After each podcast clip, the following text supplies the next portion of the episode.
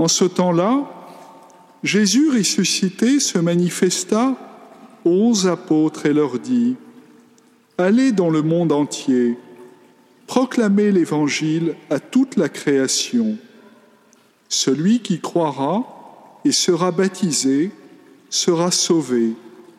Celui qui refusera de croire sera condamné. Voici les signes qui accompagneront ceux qui deviendront croyants. En mon nom, ils expulseront les démons, ils parleront en langue nouvelle, ils prendront des serpents dans leurs mains, et s'ils boivent un, poisson, un poison mortel, il ne leur fera pas de mal. Ils imposeront les mains aux malades, et les malades s'en trouveront bien. Aujourd'hui, nous fêtons la conversion de Saint Paul. Saint Paul est fêté plusieurs fois dans l'année, le Vénard, mais aujourd'hui, c'est sa conversion. Je vous ai demandé de méditer, d'essayer de comprendre un peu mieux ce mystère incroyable de la conversion de Saint Paul. Tout d'abord, est, ce qu'il faut comprendre, c'est Saint Paul avant sa conversion.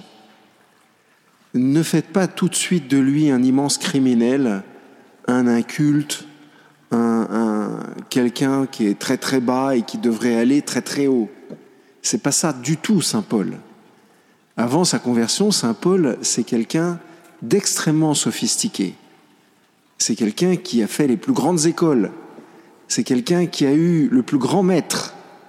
Vous savez que pour avoir un grand maître, faut être capable de suivre un grand maître. Donc euh, Saint Paul, c'est pas une demi-pointure, c'est quelqu'un de, vraiment d'un très très haut niveau, à un niveau intellectuel aussi bien qu'à un niveau humain. Les Juifs ont un système de formation extrêmement complet. Voilà. Alors, premièrement. Deuxièmement, il persécute les chrétiens. Mais pourquoi est-ce qu'il fait ça? À cause d'une idée toute simple, c'est que Saint Paul a une vision globale du corps. Ça, c'est une vision juive, mais c'est aussi une vision juste. C'est-à-dire que Saint Paul ne pense jamais d'abord lui. Il se voit jamais comme juif au milieu des juifs. Il se voit euh, comme juif, mais responsable des autres juifs, responsable des autres hommes, ayant à voir avec le destin des autres. C'est ça qu'il a dans la tête, Saint Paul. Et donc, comme il a un grand amour du bon Dieu, et quand il a, comme il a un grand amour de l'écriture, son souhait, c'est que le corps entier aille bien. C'est ça qu'il a dans la tête.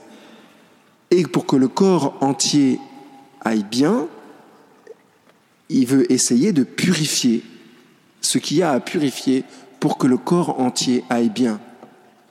Vous voyez, Saint Paul a une vision sacerdotale d'une certaine façon, avant sa conversion.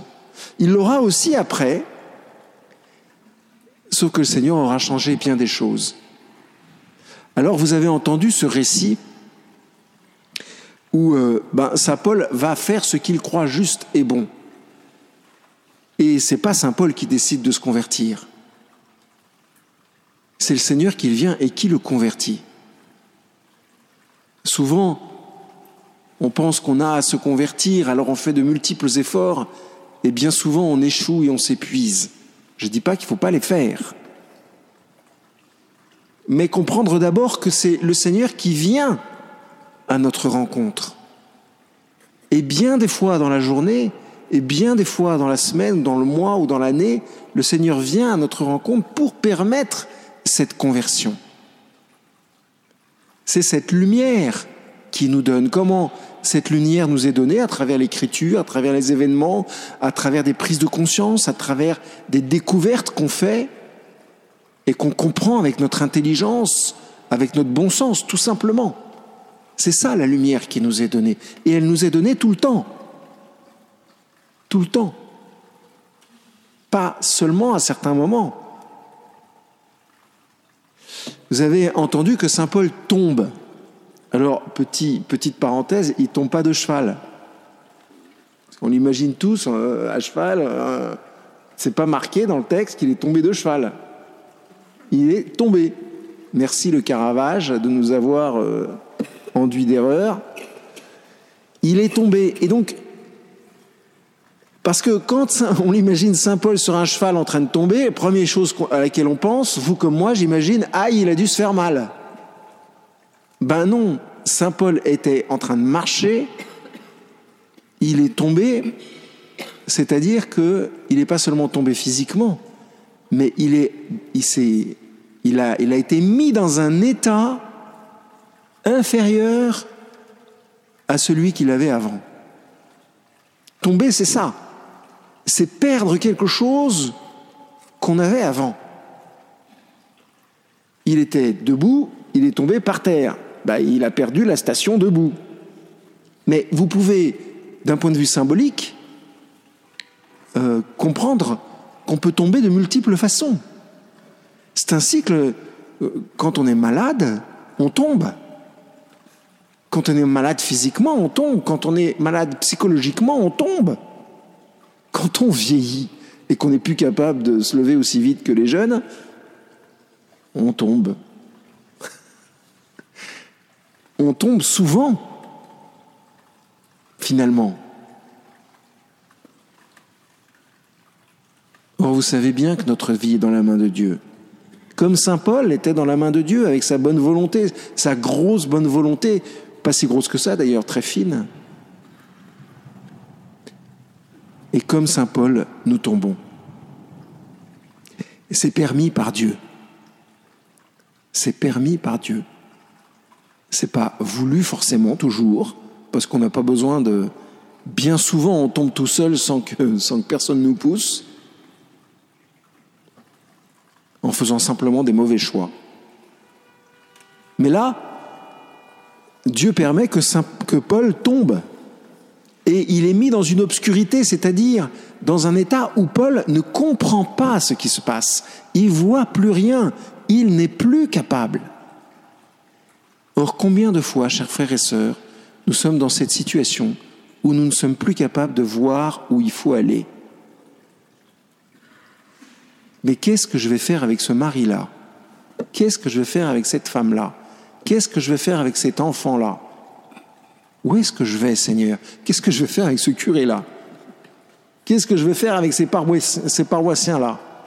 Bien des fois, nous sommes dans l'obscurité, chers frères et sœurs, parce qu'on est tombé. Et c'est une bonne nouvelle. Parce que si on est très attentif, ça dure un certain temps, c'est vrai, qui est toujours trop long, parce que c'est un état de souffrance. Jean de la Croix les décrira. Il appellera ça des purifications, et il dira que ces purifications, elles peuvent être passives ou actives. Allez voir euh, Jean de la Croix ou le Père Marie-Eugène de l'Enfant Jésus qui l'explique très très bien. Ça dure un certain temps jusqu'à ce que Anani arrive. Et des Anani, il y en a partout. Anani, c'est quelqu'un qui tout d'un coup, au nom de Dieu, pose la touche finale sur le travail qui a commencé et qui fait du coup que vous allez tout d'un coup voir clair. Mais le travail a commencé alors que vous étiez dans l'obscurité, alors que vous étiez tombé. Je vous dis ça parce que pour vous donner de l'espoir, de l'espérance, à tous ceux qui sont tombés par terre, à tous ceux qui ont ce sentiment d'obscurité, de ne pas savoir très bien où, vous allez. Mais sachez d'abord que vous êtes dans la main de Dieu, et d'une, il suffit simplement de le désirer, et deux, Anani arrive. Alors où est Anani? Qu'est-ce qu'il fait? Est-ce qu'on peut accélérer sa venue? Eh ben non. Parce que ça, c'est le problème du bon Dieu. Vous avez remarqué, les deux épisodes ne sont, pas connexes. L'histoire d'Anani, ça arrive sans que Saint Paul euh, le veuille. Il fait, fait rien, Saint Paul. Le, le, grand Saint Paul, tellement doué, tellement intelligent, tellement sophistiqué, là, il fait rien. C'est le bon Dieu qui dit à Anani, toi, Anani, tu vas là.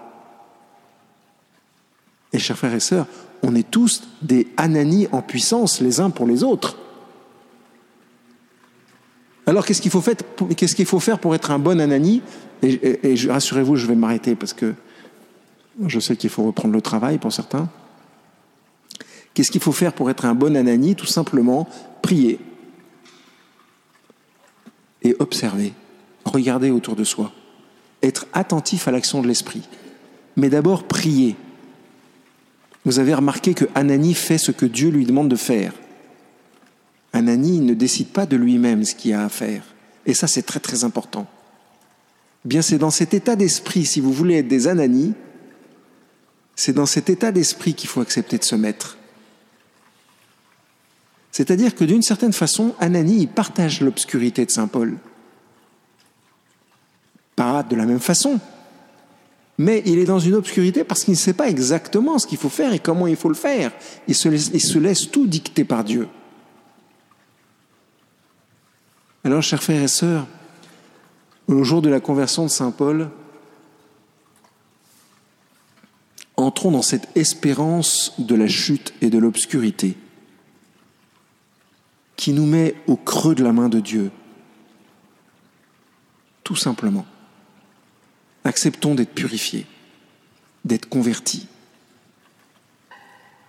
Et puis, acceptons aussi d'être des, des ananis les uns pour les autres, en étant attentifs au mouvement de l'esprit. Amen.